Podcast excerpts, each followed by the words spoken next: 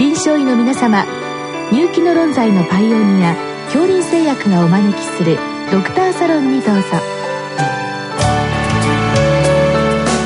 今日はお客様に国立がん研究センター研究所がん患者病態整理研究分野長上園康人さんをお招きしております。サロンドクターは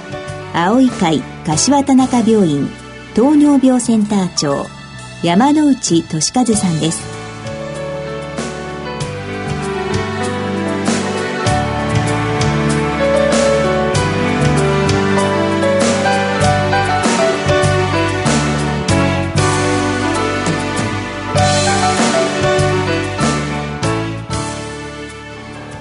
上園先生よろしくお願いいたします。はいよろしくお願いいたします、今日は沖縄県那覇市の先生からのご質問で、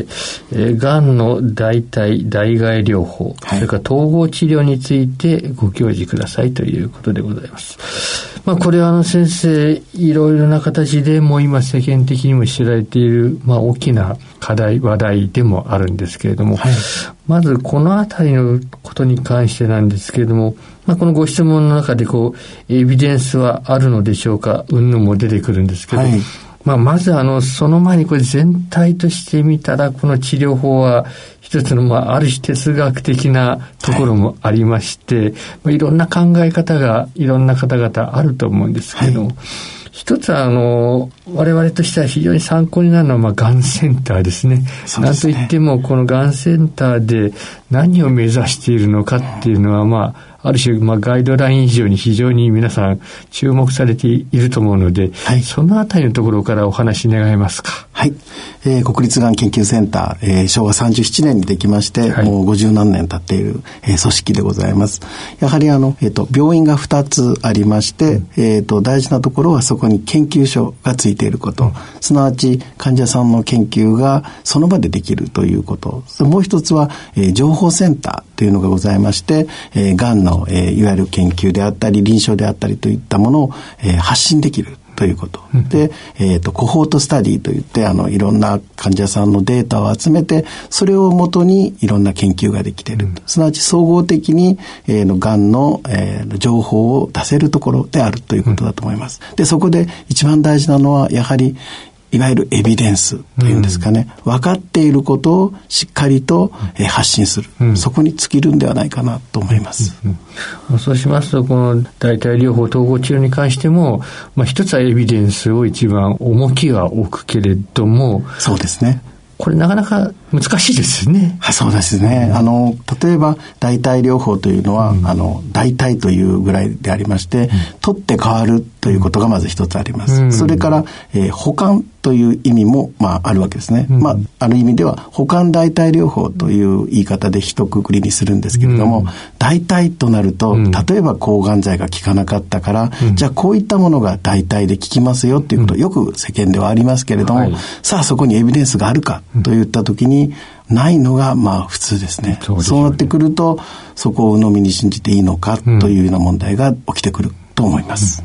まあそこまでいかなくてまあ、だんだんエビデンスこう固まってきてるのもあるかと思いますけど、はい、まあまだまだ例えばこれあのダブルブラインドスタディっていうわけにはいかないですから、そうですね。まあ、あの、そういった意味での完璧な通常の薬のようなエビデンスというわけにもいかないと思いますので、はい、そこのあたりはどういうお考えなんでしょうか？そうですね。例えばあの、抗がん剤だったりすると、えー、まあ二重盲検試験というもので、うん、本当に、えー、あの、プラセボ、普通のものよりもいいんだという、そういうもので、えー、お薬になっていくんですけれども、いわゆる代替療法、例えば漢方薬であったり、うん、あるいは、えー、健康食品といったものが本当に飲んだ人と飲まない人で試験ができるかとなると、なかなかそこが難しいところがある。というんで、えっ、と、現在ではそこをきちっと出せるというところは難しいというのが答えだと思います。まあ、一方でかなりこう広く使われているものはありますですね。そうですね。うん、えっ、ー、と、私、漢方薬についてあの言わせていただきますと、例えばこれはあの紀元前からずっとあのえー、流れてきているもの、使われているもので、現在もなお使われている、うん、ということは、おそらく何か効効くものがある。何かがあるからこそ現在に続いているんだ。うん、そうしますと、えー、今使える、えー、技術で、どこまでえー、例えば作用基準となどかを明らかにできるかということになると思うんですね。うん、幸いにしていろんな、えー、システムが発達して、いろんなことがもう分かってきつつあります。うん、ただそれは一部ですけれども、うん、でも一つ言えるのは、えー、科学技術の発展によって昔から言われているものが効くかもしれないねということが分かってきたということだと思います。あまあそうすると現時点ではまだ不十分なところあるかもしれないですけれども、まあ、近い将来そういったものがエビデンスがもう出てくる可能性があるというものも多いと。はい、私はそう思っておりまして、例えば今の技術では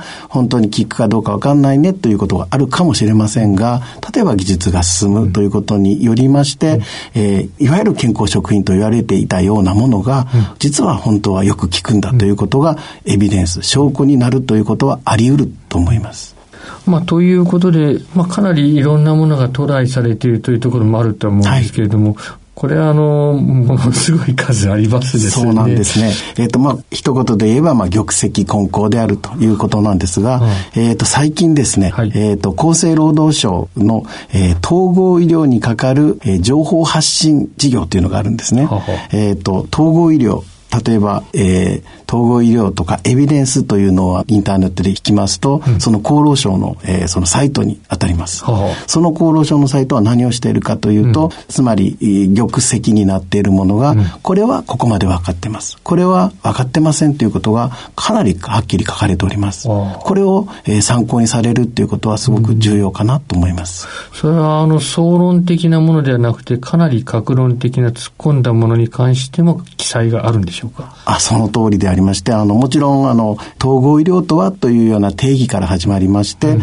例えば健康食品とはどんなもので、えー、こういう健康食品はこれまでのところ、こんだけのエビデンスがあります、証拠がありますというようなことまで記載されております。ああ、そうですか。はい、それは非常に参考になります、ね、と思います。はい。まあ、実際に患者さんこれたくさんある中で選ぶ時っていうのは何を基準にして選ばれていらっしゃるんですか、ね、私はあの当然私研究者ですので、ええ、エビデンスのあるとか効き目のあるものというのが1位に来るだろうと思っていたんですが、うん、なんと1位はですね、はい、あの自分たちのお金で買えるものというのが1位だったんですね。2位が、えー、知人友人の口コミなんですね。そして3位になってようやく、えー、効果のあるものエビデンスのあるものっていうのがあるので、まだまだ、えっ、ー、と、エビデンスということが1位ではないというのが現状です。はい。そうですね。まあ、ただ逆にあの、お金の問題になりますと、えらい高いものが売りつけられるものがありますから、ねはい、まあ、かえって怪しげなものを遠ざけるという意味ではいいのかもしれませんですね。ですね。まあ、基本的にもう高すぎるというのは、うん、おそらくそれはそうではないんだろうというような、うん見方が大事かと思います。ちなみに海外ですと、これはどういった位置づけになっているんでしょうか、はい、海外もですね、実は、あの、ナショナルセンターの NIH というのが、あの、アメリカに例えばありますけれども、そこも、えっ、と、統合医療、それから、いわゆるあの、自然の、あの、生薬を使ったいろんなお薬ですね、うん、あるいはあのサプリメント、うん、そういったところを総合的に研究する部門があるんですね。でその予算も日本と比べてかなり多いということで、うん、えっ、ー、と欧米は進んでいるというのが現実です。まあ、そうしますと、そういったところ、まあ、もし仮に、あの、英語が達者な先生方ですと、そういったところに、まあ、アプローチするというのも一つの手かもしれません、そうですね。それは言えると思います。例えばでも漢方薬であったり、うん、インドですと、アーユルベーダか、いろんなものがあるんですが、うん、そこがどこまで、えー、そこにあの含まれているかってなるとまたそれは別問題になるので、うん、あのだから一生懸命どこまで書いてあるかなというところも大切になるかと思います。なるほど。まあ、このご質問の方ですけれども、フコイダランディグルコースですね、それから、はい、えー、気候、運動、まあ、食事内容、まあ、エトセラ、いろんなものが出てきていますが、まあ、格論に関しましては、先ほどの厚労省のサイトにかなり詳しく、そのあたり載っていると見てよろしいんでしょうか？はい、はい、例えば、あんま、マッサージ、はい、ハリキュー、ヨガ、はい、これはどうだということが、はい、えっと、一つ一つ書かれてあります。もちろん健康食品についても詳しく書かれています。じゃあ、まあ、そういったものを参考にしながら、まあ、やはり患者さんとよく話さなきゃならないということはもう。そうですね。あの、大事なことは、あの、の、もちろんあの患者さん、その家族がそういったことを知るということも大事なんですが、うん、その処方する側、はい、医療スタッフの側も、どこまでというかね、ある程度知識を得るということも、私は大事なことかなと思います。うんあの、代替療法と統合治療、両方なってますけど、統合治療はもう少しこれあの、メンタルとかいろんなもの入ってくるわけでしょうね。はい、そうなんですね。例えば音楽療法であったり、あるいはアロマ療法。そういったものも、えー、統合治療の一つと言われているんですけれども、うん、まあ、今のところはそこが本当に効くんだというところまでの証拠はないというのが現状です。もうこの辺りになると、ある意味、患者さんの満足度といったところも出てくるのじゃないでしょうか、ね、そうですね。まあ本当に患者さん一人、まあ個人にとってみれば満足できるっていうのも大きなファクターですので、それはそれで、あの、無視できない、えー、問題であるとは思います。うんまあ、例えば患者さん同士話し合うコミュニケーションですが、はい、こういったものなんかもやはり治療の一環として、まあ、例えば笑いがあった方がいいとかっていうのは、はい、まあ、少し前から言われてます、ね、そうですよね。まあ、こういったものも先生、やっぱり時間としてはあるんでしょうか？そうですね。あの、いろんな論文を読みますと、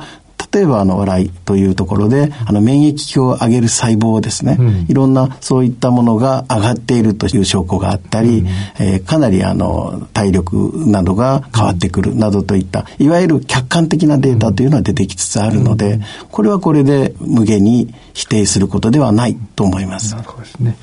まあ、個人的な意見ですけど、やはりあの、現代の西洋医学ですと、エビデンスがあまり強調されてですね、うん、逆にこれはダメ、これはあなたやってももうダメ、もうダメダメダメで結局見放されちゃうようなケースもありますんで、はい、まあむしろ少しそこに一途の光あった方がいいかなというのもありますね。そうですね。私は代替という言葉というよりも、はい、あの、いわゆる治療を補完するという意味で、いろんなものを使うということが、すごく、あの、近くて、あの、やりやすいんではないかなと思いますね。どうも先生今日はありがとうございましたどうもありがとうございます